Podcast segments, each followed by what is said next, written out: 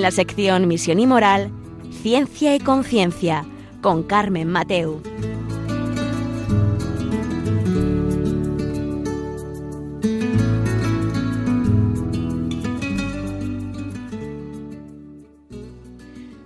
Buenas tardes, queridos oyentes. Aquí estamos un miércoles más en Ciencia y Conciencia, un programa que hacemos desde el Observatorio de Bioética de la Universidad Católica de Valencia. Y hoy que estamos aquí en, Valencia bajo la lluvia, que llevamos con barcos, nos, encantaría em, hablar con vosotros sobre eh, los cambios normativos y la objeción de conciencia que tienen eh, los farmacéuticos. Eh, hace unos, hace, pues no sé si unos meses, estuvimos también tratando un tema con otro de los invitados, con el director del máster de bioética, y.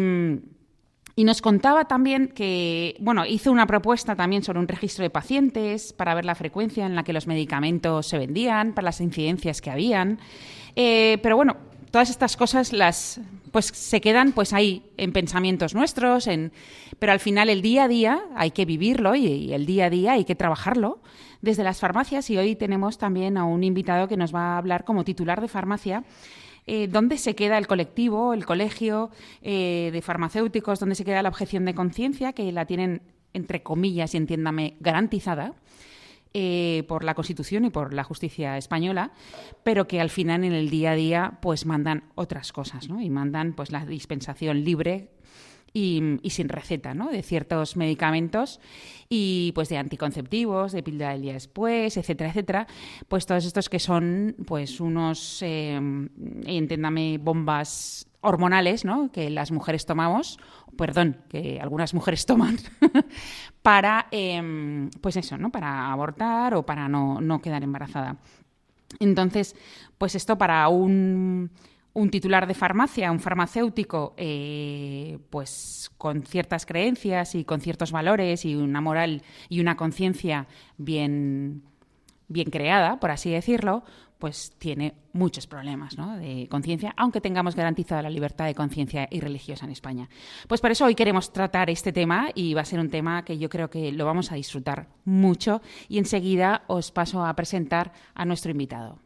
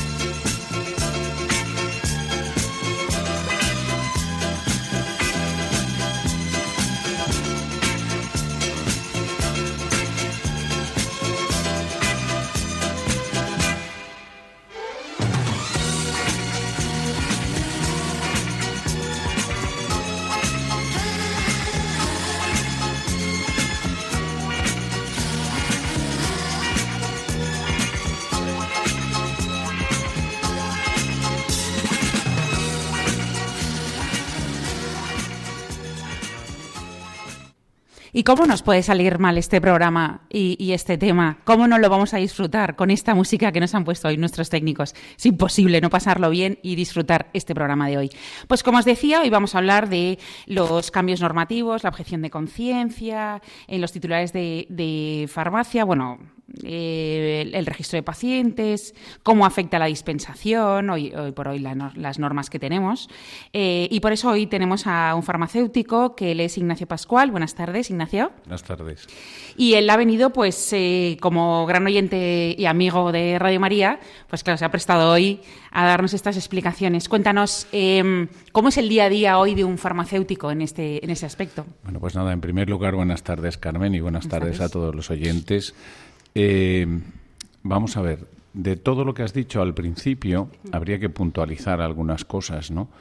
Eh, efectivamente es cierto que tanto sean tanto los anticonceptivos como lo que se llama la píldora poscoital, píldora del día después, ¿vale? llevan una carga hormonal. Eh, en el caso de los anticonceptivos orales, sí que están sujetos, aunque parezca mentira, sí que están sujetos a prescripción médica y a un control habitualmente de médico, ginecólogo, ¿vale? Porque a la larga, son, suelen ser tratamientos largos, que se convierten muchas veces en tratamientos crónicos, a la larga, pues pueden dar efectos secundarios o pueden interferir con determinadas patologías que se, se presentan en la mujer. Entonces, con muy buen criterio, efectivamente en eso se tiene un control tanto médico de prescripción como farmacológico, farmacias y demás, se prescriben los tratamientos indicados, que es generalmente una caja cada 28 días, que es lo habitual. ¿Cuál es el problema en la píldora abortiva o en la píldora poscoital o en la píldora del día después? La llamo directamente abortiva como porque como bien dijo en su momento en este programa el doctor Julio Tudela, pues efectivamente el efecto primordial que tiene es producir el aborto, producir lo que se llama el, el, no permitir que el embrión formado se implante sobre la pared del útero. Luego entraremos, si acaso, un poquito más en ello, ¿eh? pero ahora de momento simplemente decir eso. Entonces, ¿qué ocurre con estos medicamentos que se constituyen como abortivos, que la concentración de hormona es diez veces superior a la concentración normal que tendría esa hormona cuando estamos hablando de anticonceptivos orales habituales, ¿eh? en estos tratamientos mensuales. Entonces, claro, es una cantidad importante que efectivamente puede tener consecuencias y el problema cuál es el problema se, se, plantea cuando no hay ningún control sobre ello. Y luego, ya digo, volveremos a entrar el tema. Respecto a la profesión farmacéutica, ¿cómo lo vivimos, no? Cada día, pues bueno, esto ha sido un tema que al principio, yo estoy hablando ya de unos cuantos decenios de años de profesión, entonces al principio sí que había cierta preocupación en los, en los colegios profesionales, incluso entre los compañeros, ¿vale? Porque no se quería participar en algo que eh, pudiera afectar a la salud tanto de la paciente como sobre todo también del niño ¿eh? que podemos eliminar al eliminar este embrión, ¿no? Entonces era algo que efectivamente se asumía y se buscaba una solución ¿eh? precisamente para no estar obligados de alguna forma en participar en ello. ¿Y por qué digo que ha cambiado? Porque efectivamente no todo el mundo en el colectivo farmacéutico obviamente tiene fe, pero sí que hay mucha gente que compartía una serie de principios éticos humanos que corresponden a la salvaguarda de la salud y de la vida, ¿no? Claro, el problema ha venido porque después de tanta propaganda política, de tanta insistencia, de tanto cambio legislativo, ha venido eh, esta presión y ha hecho que eso ¿eh? que constituye, yo creo que en la mayoría de farmacéuticos ahora, prácticamente se haya convertido en una minoría. Y es una minoría que ya no se comenta para nada en los colegios prácticamente de farmacéuticos, que no se comenta entre el colectivo, ¿vale? Y eso genera mm, un estado de, iba a decir, de, no, no, sé exactamente si decirlo como indefensión, pero sí un poco de, de, sentirse huérfano ¿eh? aquellos farmacéuticos que pretenden ¿eh? que, realmente esto no se convierta como algo habitual, ¿no? Y ser coherentes. Sí, y a ver, yo creo que la principal, el, principal hándicap es que, eh, sobre todo desde, desde los diferentes gobiernos que ha habido, es que se ha vendido como todo aquello que no suponga, o sea, que, que, que no vaya en consecuencia de lo que se ve eh, y de lo que se ha eh, venido a llamar lo que son derechos de las mujeres, eh, todo aquello va en contra, cuando en realidad también la mujer tiene derecho a que se salvaguarde su salud, ¿vale? Y a que también sepa realmente cuál es el alcance de lo que está haciendo, ¿no? O sea, ya hemos visto lo que se ha producido en los medios de comunicación últimamente, simplemente por informar a la mujer, ¿no? En este caso, eh, no tiene ningún sentido que no se informe de nada. O sea, vamos a ver, si estamos hablando de que eh, es un medicamento que puede tener unas contraindicaciones, ¿vale?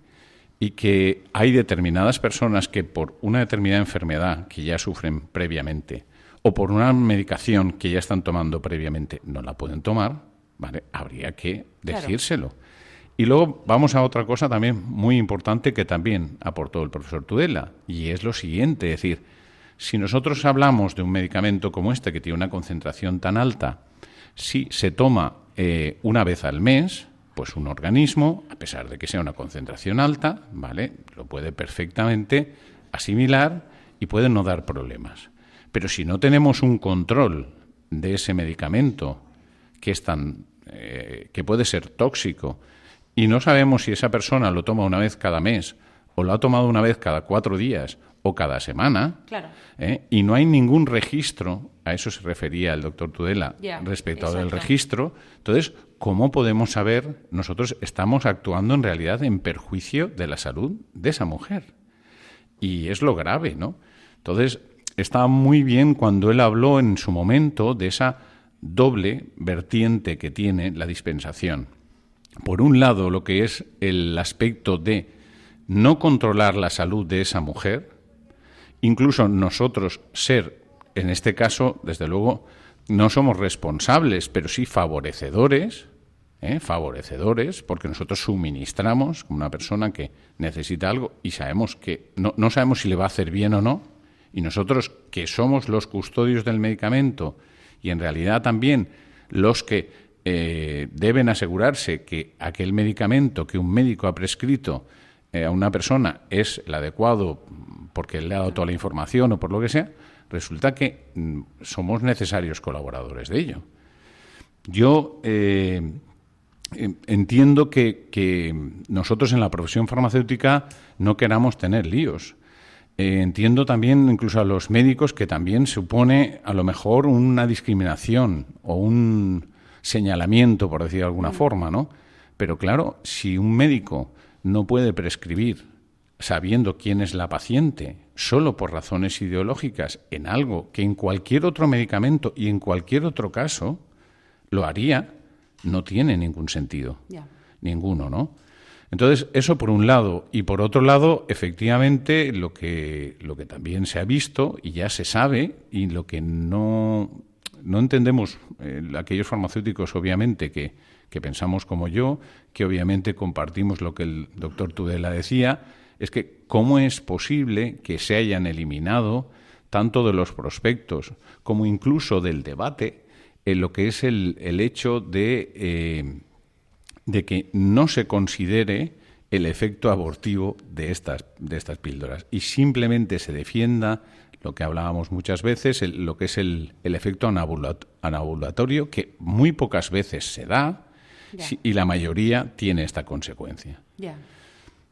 Esa es la, la, cómo está ahora más o menos la profesión. Entonces, claro, en el momento en que eh, afortunadamente no es un medicamento que se solicite muchísimo, pero en el momento en que se solicita, pues efectivamente uno tiene que explicarle al, al paciente cuál es la situación propia del farmacéutico, ¿no? Y obviamente debe decirle eh, que, que, no puede estar de acuerdo en ello y no puede ayudar, colaborar en ello, ¿no? Y yo creo que los pacientes lo entienden, ¿eh? lo entienden, la verdad que sí. Y además eh, mm, no, no, suelen plantear, no sé cómo decir, recriminaciones y demás. Cuando se dice francamente y además también sin, sin insistir en, no sé cómo decirlo, sin, sin por supuesto condenar a la persona que viene, para nada, ¿no? Ni juzgar y sin nada, ¿no? Entonces yo creo que es algo que se entiende. Mm. Entonces lo que no tiene sentido es que quizá desde las administraciones se abogue un poco por esta, eh, no sé por qué, esta persecución. O sea, ¿qué sentido tiene? Mm. O sea, si realmente lo que queremos es dar un derecho a la mujer, por un lado, no tiene sentido que sea impuesto a aquel colectivo que lo tiene que hacer efectivo, ¿eh? no tiene sentido, y por otro lado, tampoco tiene sentido el que no tenga ni siquiera un mínimo control de ese medicamento para salvaguardar precisamente la salud de esa misma mujer. Claro. Y ya no entramos en lo que es el derecho a nacer de una nueva vida, ¿eh? que obviamente está aparte. Eh, conforme ibas hablando respecto al colectivo de farmacéuticos, eh, hecho un símil también con la sociedad. O sea, al final, eh, que no se, no se coja eh, cuando veamos todas estas esta dispensación que hacen que sea entre comillas obligatoria, excepto por razones de moral, que no se haga y que, y que parece ser que el colegio o los distintos colegios, pues bueno, ya no o sea, no se les ve en la calle luchando por, por sus farmacéuticos, ¿no? Entonces, igual que la sociedad, ya no salimos a la calle a decir, no, mm, que, usted me, mm, está invadiendo mi conciencia y esto pues no, no lo puedo aceptar, ya no estamos así. Entonces, puede ser que hagamos entre todos, ya no te digo solo los farmacéuticos, sino que sea que todos hemos entrado en esa espiral, una sociedad medio dormida en la que no dice, no levanta la mano para decir, oiga, yo eso no lo voy a hacer, o yo eso no lo voy a repetir a mis hijos, o yo eso no voy a dar esta clase sobre este tema, o no voy a... Eh, parece que vayamos todos en una autopista y mientras no me molesten. Exacto. Allá, allá vamos, ¿no? Es que es así, o sea, el problema es que se ha convertido en algo de lo que ya no se, ya no se puede hablar, ya mm. no se habla, ¿no? Desde luego en la misma sociedad. O sea, eh, alguien tendría que, decir alguna vez, decir, mm, ¿por qué ha de ser el informar, el querer que una mujer pueda tener hijos, ha de ser algo contrario a sus derechos? O sea, es que eh, eh, el, mensaje se ha viciado de tal forma y hmm. se ha manipulado de tal forma que parece que todo aquello que pueda ser un bien ha de ser preciso un mal porque efectivamente afecta a las mujeres. Y en ese, en ese mismo mensaje hemos entrado los farmacéuticos y casi todos los profesionales sanitarios mm. y casi todo el mundo. Sí. Como si fuera un problema que dices, bueno, yo en esto no me voy a meter, yo no lo voy a hacer, incluso a lo mejor muchos, ¿vale? Pero yo en esto no me voy a meter. Como si no necesitara que se volviera un poco a reabrir el debate. Eh, yo incluso a veces pensaba el, el hecho de decir, a ver, incluso cuando oigo también eh, tantas proclamas y demás y tal, dices, bueno, alguien podría decirle alguna vez si a lo mejor resulta que ese hijo, en vez de ser una desgracia, va a ser una bendición para esa mujer, a pesar de que sean esas condiciones tan precarias, incluso en ese momento sufridas como realmente una situación de crisis importante, pues todo eso se ha perdido, ¿no? No sé, eh, yo lo que sí que tengo claro es que cuando los farmacéuticos podamos hablar con alguna paciente o alguien que nos la pida, eh, yo pienso que tiene que ser desde luego desde la comprensión eh, y desde y desde poder también razonar eh, con pues incluso con caridad, ¿no? Si también tenemos nosotros, quiero decir, tantas cosas que, que, podemos también a lo mejor ofrecer, ¿no? Y eh, claro, negar un poco desde las instancias gubernamentales o desde quien sea, ¿no? El hecho de poder hacer eso es, también coartar nuestra libertad, la de la misma mujer, no sé. Sí. Bueno, pues eh, que como estáis viendo se está siendo interesante. Eh, vamos a escuchar un poco de música que espero que sea que nos ponga las pilas igual que la primera y, y luego seguimos comentando. The final curtain. My friend, I'll say it clear, I'll state my case, of which I'm certain.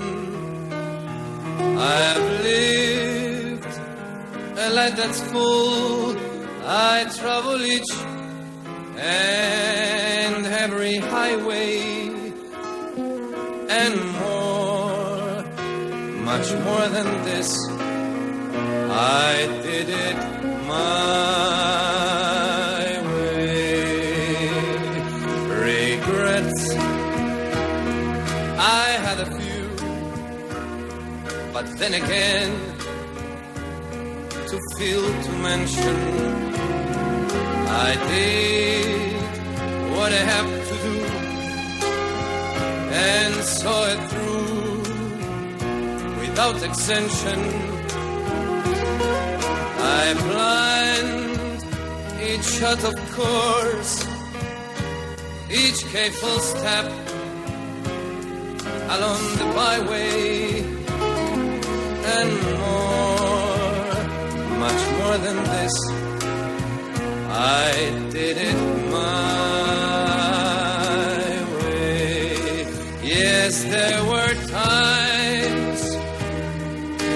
Australian you.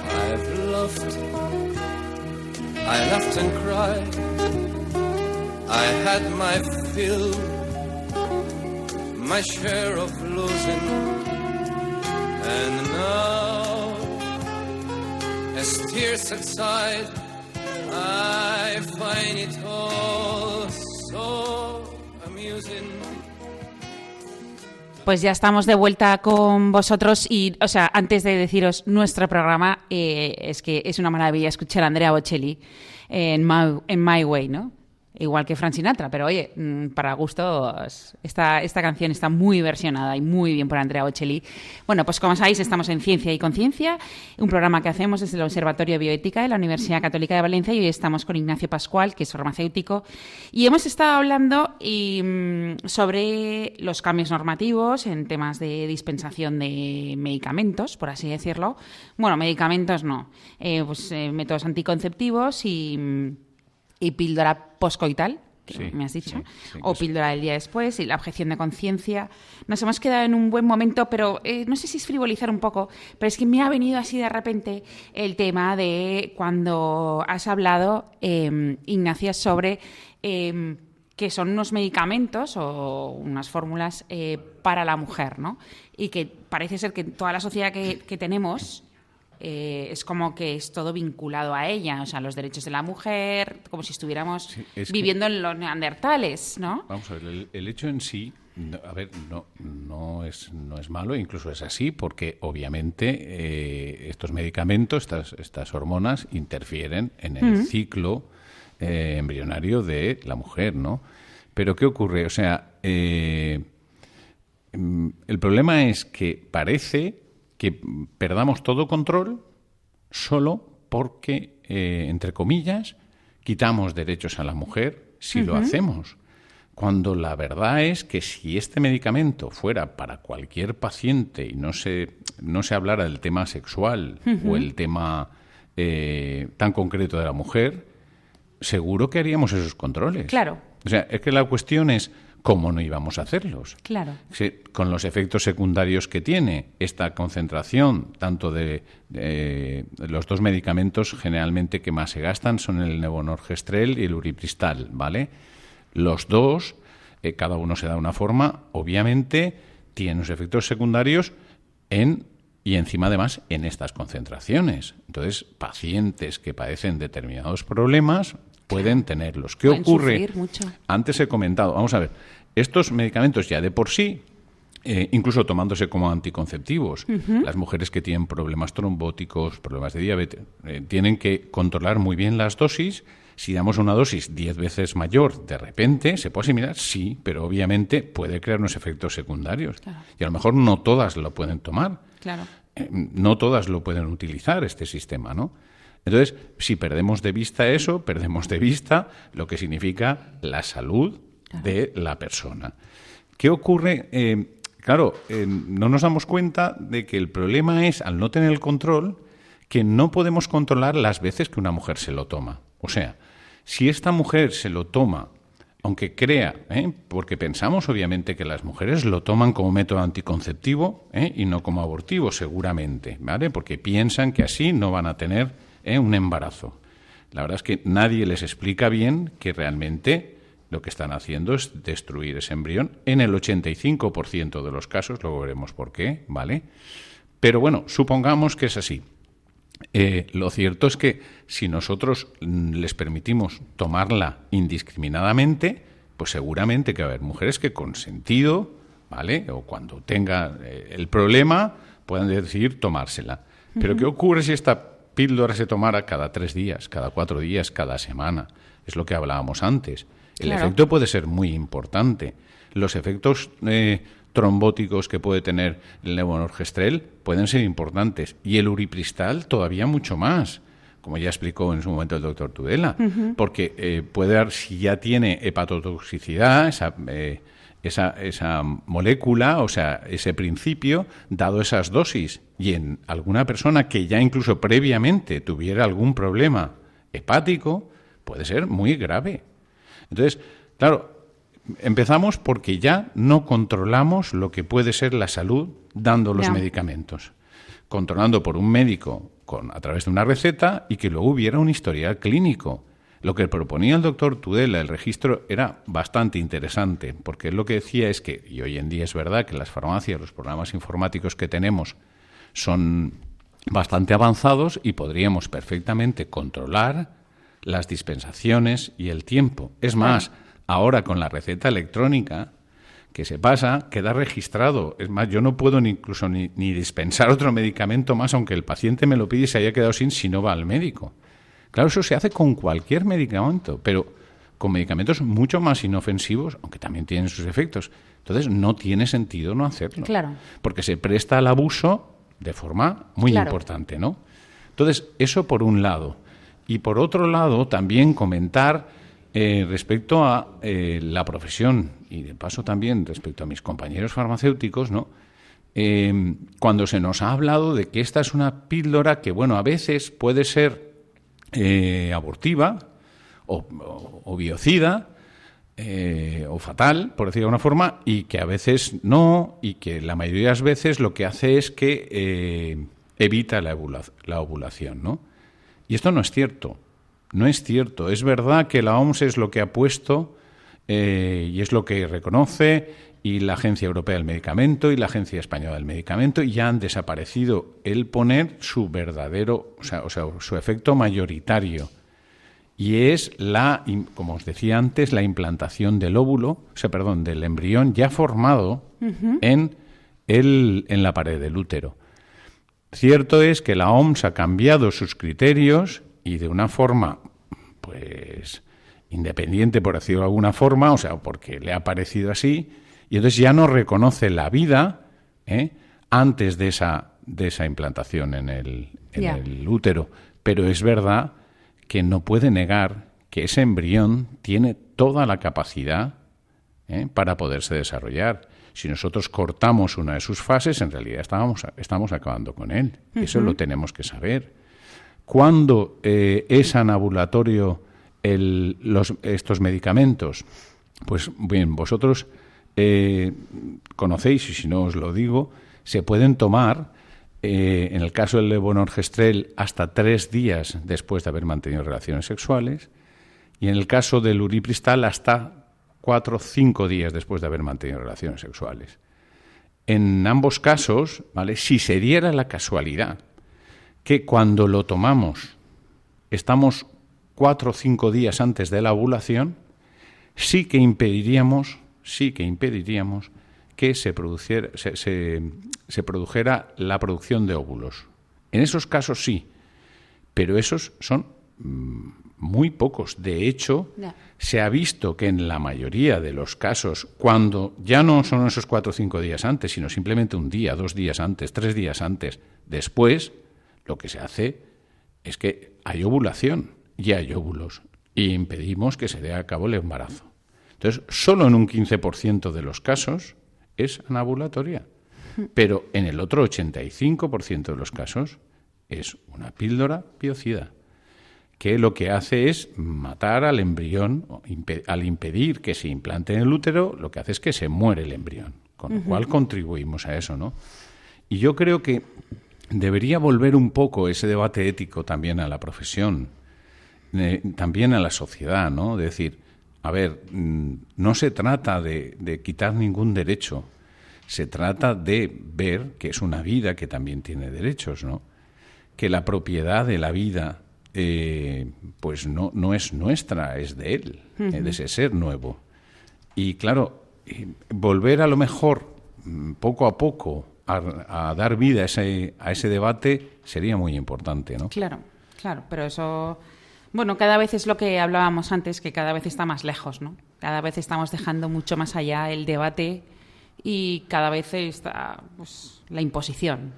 Lo que pasa es que yo creo que me da la sensación de que hemos nos hemos arrimado tanto a, a no sé, desprestigiarlo todo tanto y deshumanizado tanto que llega un momento en que nos planteamos si realmente donde estamos hmm. eso nos conduce a algo. Y puede que, a pesar de todo lo mal que parezca que van las cosas, estemos acercándonos a ese punto, ¿no? Ya. Y confío en parte en eso también, ¿no? Bien, bien. Esa es la verdad. Es una, es una buena esperanza, es una buena esperanza. Eh, una pregunta, porque has dicho que, que mm, se puede tomar estas, estos medicamentos tres o cuatro días después de, sí, en de la relación. Tres y la Entonces, ¿por qué, la llama, ¿por siempre sale lo del día después o eh, las primeras 24 horas? Porque siempre, pues porque ha sido una, una cuestión muy mediática. O sea, marketing. Sí, también es cierto ah. que, bueno, también en el tiempo se ha avanzado en el conocimiento de estas sustancias, ¿vale? el efecto que podían producir y demás aunque desde un principio esto estaba bastante claro. ¿eh?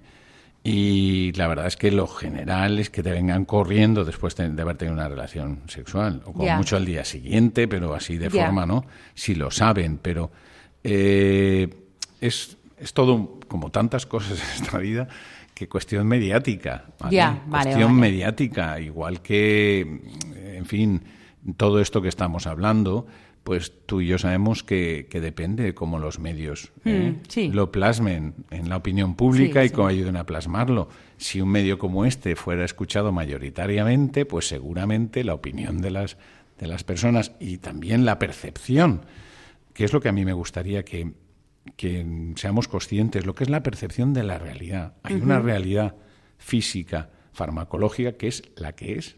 Entonces, ¿por qué intentamos y, eh, evitarla, coartarla, coartar la libertad del que tiene que no tiene sentido, ¿no? Bueno, es pura ideología de, bueno, de determinadas personas y o determinados colectivos, ¿no? Pero bueno, ya, ya veis que vamos eh, tocando tema a tema. Pero bueno, vamos a escuchar un poco de música y, después de esa música a ver si nos vuelve a a poner eh, con ánimos para empezar a hablar también de, me gustaría eh, hablar con nuestro invitado en la última parte del programa eh, sobre cómo mejorar, ¿no? Cómo, o sea, tener una esperanza y cómo poder ir poniendo todo pues cada punto sobre su i y, entonces estar mucho mejor. Y sobre todo enseguida os pasaré el teléfono por si alguien quisiera ponerse en contacto con nosotros y, y preguntar cualquier cosa a nuestro invitado. Hasta ahora.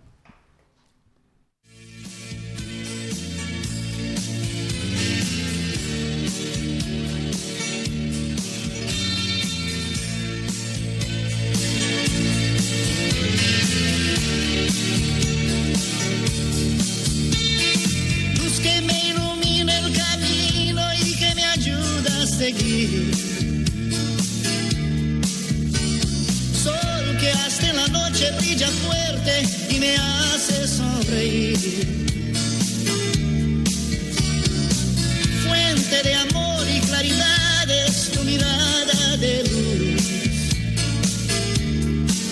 Esa luz solo puede ser Jesús. Esa luz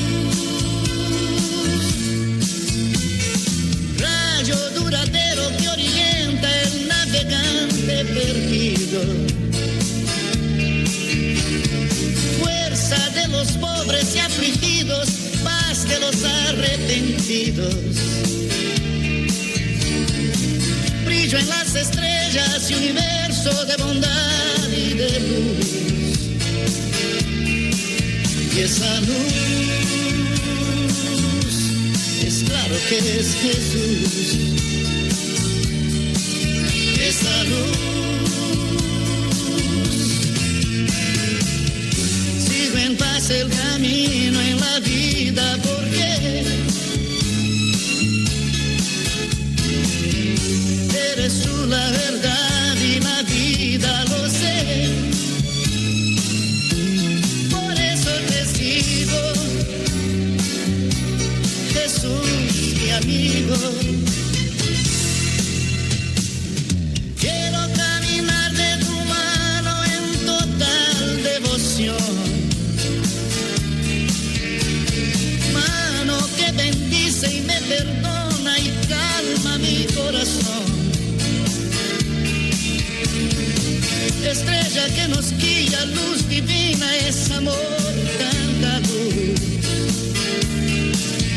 esa luz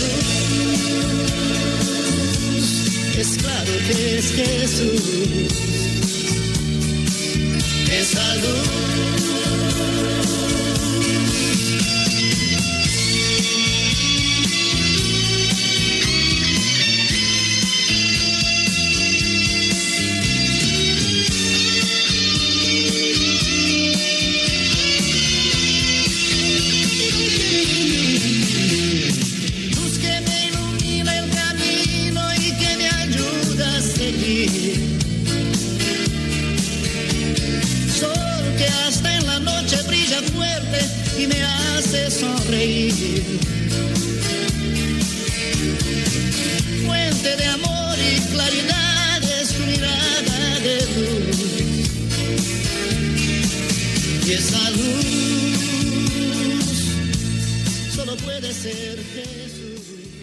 y esa luz divina, pues es la que nos ilumina aquí en Ciencia y Conciencia hoy con Ignacio Pascual.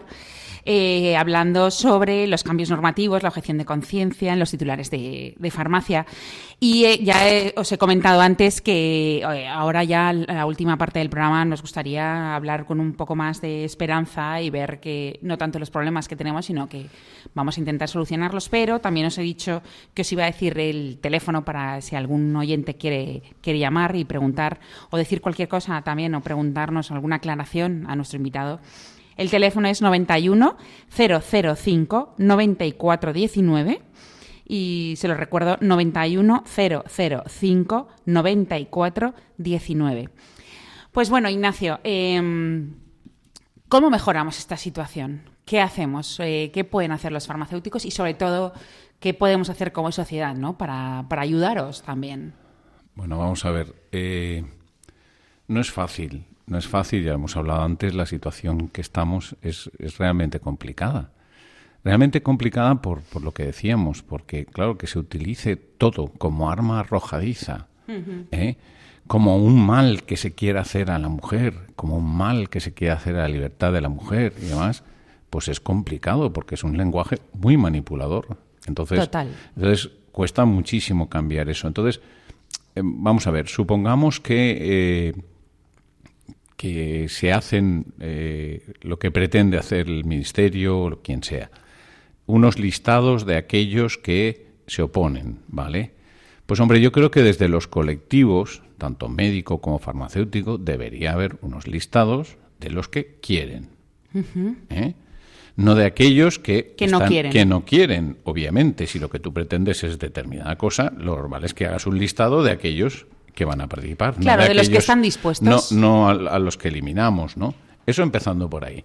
Luego lo segundo sería si a lo mejor, si no hay forma de que esto fuera así, pues en teoría también animarnos también a los, a los farmacéuticos y a los médicos, que lo tenemos claro, que antes de participar en algo que sabemos que va en contra de nuestra conciencia personal, ética, humana y de nuestra conciencia de fe, como sabemos, lo que significa participar en un aborto ¿eh? en, realmente ¿eh? como algo grave, como una materia grave, pues, pues a lo mejor no tenemos más remedio que estar en estos listados. Pues bueno, eh, Dios dirá también, al fin y al cabo, también tenemos que confiar en que, en fin, hacemos las cosas para bien.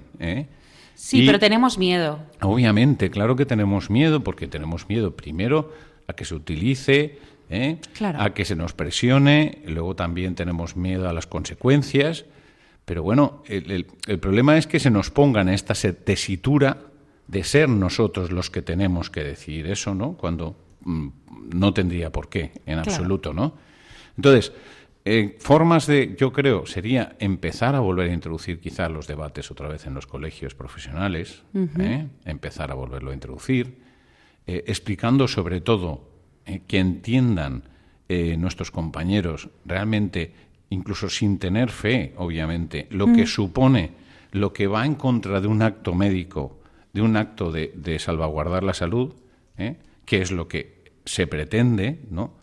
Y poder realmente decir y hablar de esto. Luego también creo que es muy importante también, yo creo en la sociedad, volver a recuperar lo que es el sentido de claro, que es lo que también se está en contra de eso, de la familia, de los hijos y demás. Eh, nadie, por ejemplo, le dice a una mujer eh, que, lo que hablábamos antes, que en una situación en la que está tan comprometida, ¿quién le dice que ese hijo luego no va a ser quien va a cambiar su vida? Para bien. Ya. Para bien, no para mal, ¿no? Porque ha de ser siempre una remora. Estamos hablando de una sociedad que somos de las más, si no la más envejecida del mundo. Hemos sido muchos años la sociedad más envejecida del mundo. Perdón, la que menos nacimientos ha tenido del mundo, ¿vale? Entonces, eh, ¿qué ocurre? Si nosotros no tenemos hijos, ya no solo, que ese es otro debate que también podría recuperarse, eh, el debate de necesitamos hijos para sostener una nación, para sostener unas pensiones, para sostener a nuestros mayores, para sostener este sistema eh, que nosotros queremos del bienestar. Entonces, todo eso necesita unos hijos jóvenes que lo apoyen se quieran trabajar. Si eso no lo tenemos, obviamente vamos a desaparecer. Entonces, por muchos medios se podría precisamente buscar e incentivar esto. No sé. Sí, eh, ha habido algo que, has comentado del debate ético en los, en los colegios profesionales que me ha parecido, me ha parecido muy, muy elocuente, ¿no? Porque, bueno, en los, en los colegios profesionales, en las universidades, en bueno, pues no sé, en, estos centros de cultura, por así decirlo. Tenemos una llamada que es Juan Carlos de Madrid. Hola, Juan Carlos. Hola, buenas tardes. Buenas tardes. Cuéntanos. Pues Gracias. a todos los oyentes. Para mí creo que es la primera intervención. Me alegro de que existáis. Mm, y, me alegro muchísimo de que, estéis debatiendo, eh, en principio, pues eh, sobre un tema, pero que yo lo englobaría eh, ese tema uh, y muchísimos más que nos afectan eh, actualmente, lo que es la familia, la, mujer como el motor, el alma de la familia, eh, digamos que se está utilizando, pues como podemos ver, de manera torticera y, y yo creo que, son engañadas y, y estáis hablando de, del aborto. no sé si me equivoco al decir que en España son 90.000 o 100.000 al año y, si sumamos todos los países de, lo que es la zona occidental, Europa occidental, uh, pues nos habla de millones, ¿no? Hmm. Yo mi pregunta, esto del aborto, partiendo de que Dios nos hizo libres a todos, es decir, libres de elegir el bien y el mal, es algo novedoso, es, eh, es, es una pérdida de, eh, de valores influida por, esos ataques externos, eh, quiero decir, ataques externos de las leyes actuales, eh, es que el ser humano no tiene pues unos cimientos que no los mueva nadie desde fuera por muchas leyes que, que, tengamos. O no sé, son muchos temas, pero yo creo que la situación actual, bueno, vuestros programas se deberían de multiplicar por, por 70, ¿vale? Y, nada, muchísimas gracias por dejarme intervenir y un saludo a todos. Pues nada, muchas gracias Juan Carlos.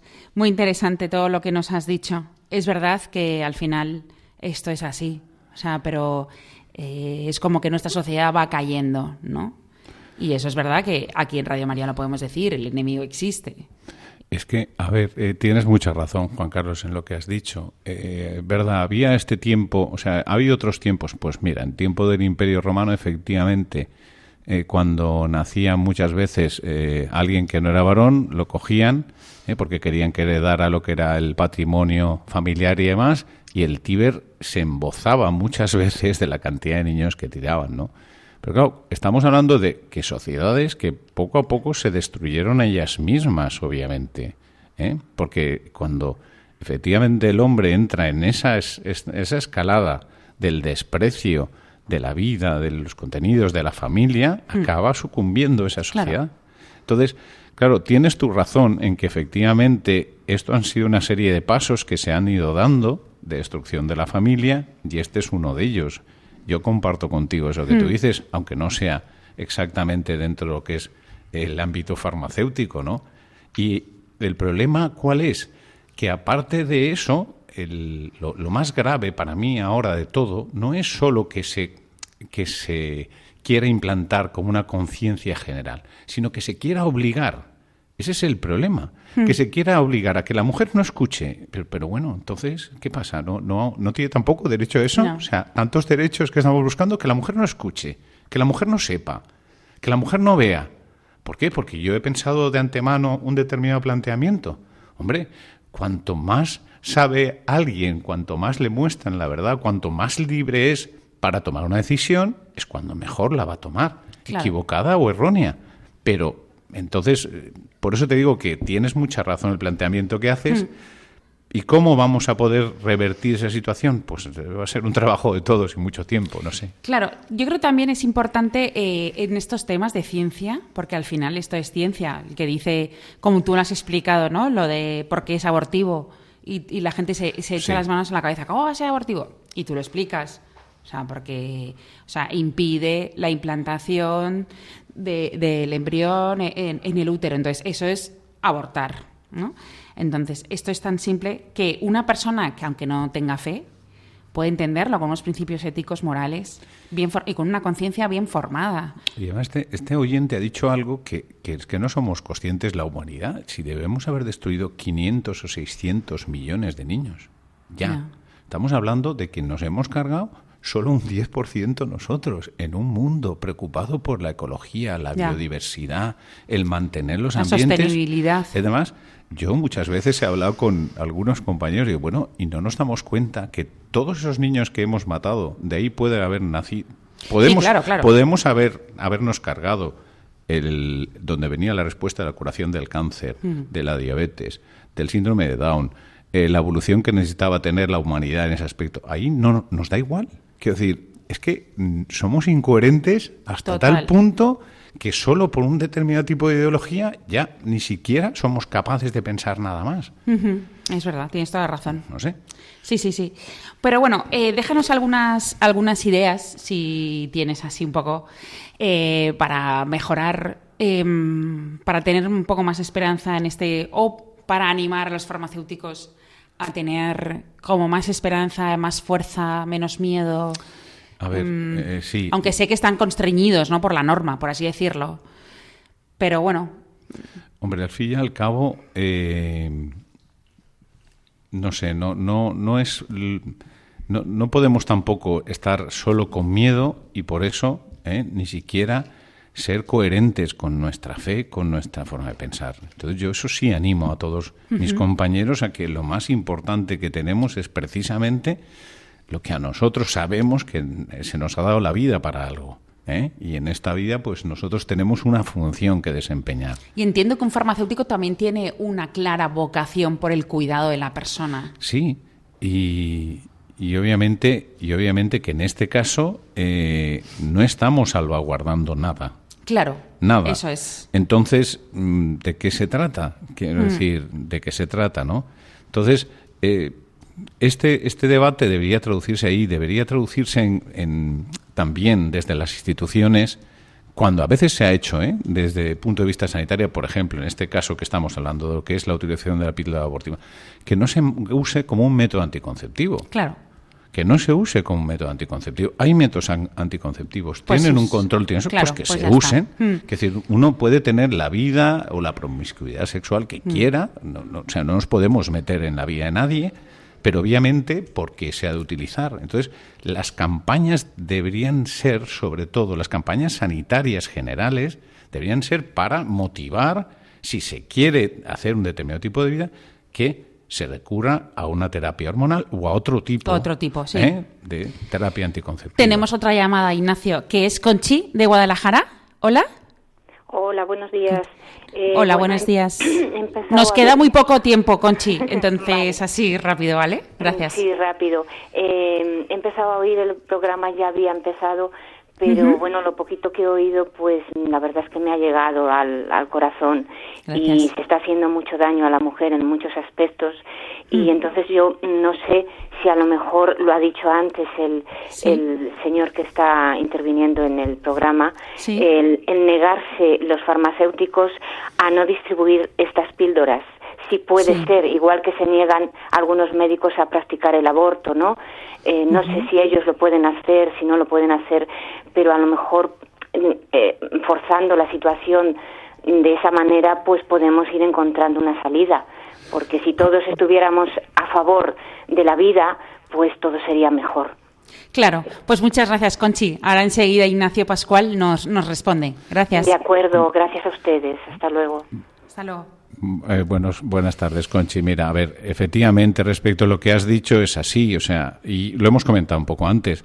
Nosotros podemos esgrimir la objeción de conciencia para no darlas, ¿vale?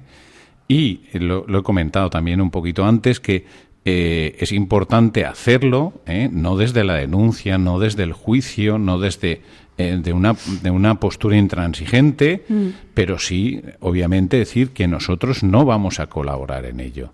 Y y se hace y lo hacen, lo hacemos algunos farmacéuticos, sí. A ver. Eh, muy pocos. Muy pocas veces.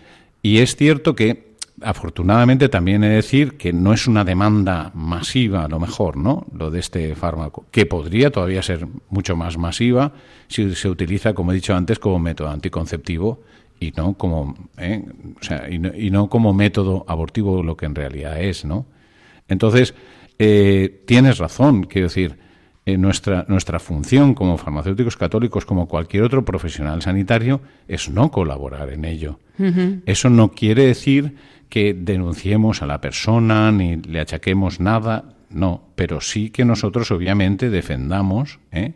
lo que son nuestros principios y defendamos esa vida, está claro. Lo que pasa es que yo entiendo a Conchi cuando dice eso, porque hoy por hoy eh, existe mucho miedo a decir no te la puedo vender, o sea, no la tengo, porque no te la voy a vender porque no la tengo porque eh, soy objetor o porque no creo en esto o porque tengo unas creencias, porque ahora eh, te llevan a los tribunales o te pueden cerrar la farmacia, lo que sea. Entonces entiendo que haya gente a ver, generalmente, que se vea en esas. Sí, generalmente eh, las personas acuden a otras farmacias que no tienen esa, no, no tienen ese distintivo moral o que no, no piensan de esa forma. Entonces no suele haber problema, ¿vale? Pero es cierto que ahí está, Conchi. ¿eh? Claro, claro. Pero es verdad lo que dice, o sea, si todos dijeran, pues mira, eh, no, pues a lo mejor pues habría otra norma, ¿no? Claro. Pero eso no, no, no lo podemos decir. Pero bueno, eh, ya Ignacio nos queda uno o dos minutos de, de, programa, ya no nos queda más. Las ideas que les podemos decir es, son esas, las que nos ha dicho nuestra oyente, ¿no? Sí eh, pues todo el mundo decir que no. Eh, pero es verdad que no todo el mundo piensa como nosotros. Tiene que empezar todo en los debates, que vuelva a haber debate de este tema en cada ámbito. En nuestro ámbito profesional, en el ámbito personal, en todo aquello que hemos dejado, yo creo, ¿eh? que ya no hablamos, cuando nos quedamos con unos amigos que, es que piensan de una forma, pues no pasa nada, quiero decir, hay determinadas cosas a las que no podemos renunciar y no debemos, ¿no? Y entonces, empezando por ahí, pues poco a poco se puede sembrar.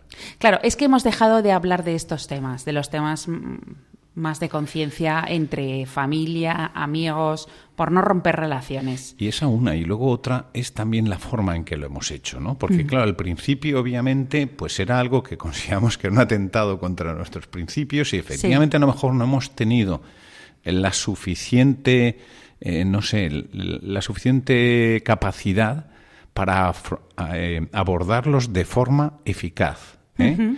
para no ser simplemente una negativa respecto a las cosas, sino realmente dar eh, razones personales, científicas, éticas, humanas, de fe, donde pudiéramos realmente convencer a los otros. Y eso es quizá lo que nos falta. Claro, y eh, no lo hemos hecho bien, a lo mejor, sí. hemos, enseguida hemos ido al boom. Sí, pero ojo que la culpa no es nuestra. Vale, ¿eh? que nosotros no hemos hecho las cosas. que no la hayamos hecho bien del todo, ¿no? Pero, sí, sí. ¿eh? sí, sí, no, está claro, está claro.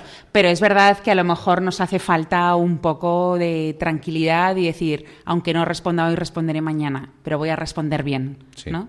Y aquí siempre recordamos a a San Juan Pablo II, ¿no? No tengáis miedo, no va a pasar nada, o sea, ya está. Qué emocionante cuando lo pienso. Claro, decimos esto y no tengáis miedo, o sea, que vamos, no. Sí, sí, es verdad. No puedo decir nada más, no se me ocurre nada más que no tengáis miedo. Y además es el mejor representante el que has podido elegir para decirlo. Sí, sí, sí, sí. ¿Eh? El que nos convenció a todos. Bueno, eh, pues nada, Ignacio, muchísimas gracias por estar aquí con, nosotros. Ha sido un verdadero placer. El, placer ha sido mío. Nada, gracias A vosotros. Y bueno, pues eh, les recuerdo que no lo había dicho hasta ahora, el correo electrónico que es eh, ciencia y conciencia arroba radiomaria.es se lo recuerdo, ciencia y conciencia arroba radiomaria.es. Ya saben que nos pueden decir todo lo que quieras, incluso proponer canciones, que aquí también somos muy bailongos y nos gustan.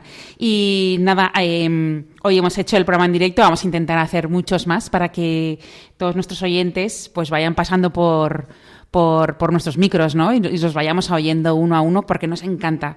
Nos encanta que nuestros oyentes eh, estén haciendo, pues trabajando los labores de casa, eh, pues lo que sea, y que de repente, pum, en un minuto nos llamen, ¿no? Eso es súper emocionante. Y a nuestros técnicos, a, Fernando La Torre y a Angelo Bordenca, muchísimas gracias por hacer realidad este programa y especial hoy el esfuerzo que se ha hecho en directo. Y a todos vosotros, muchísimas gracias por, por estar con nosotros y nos oímos en 15 días.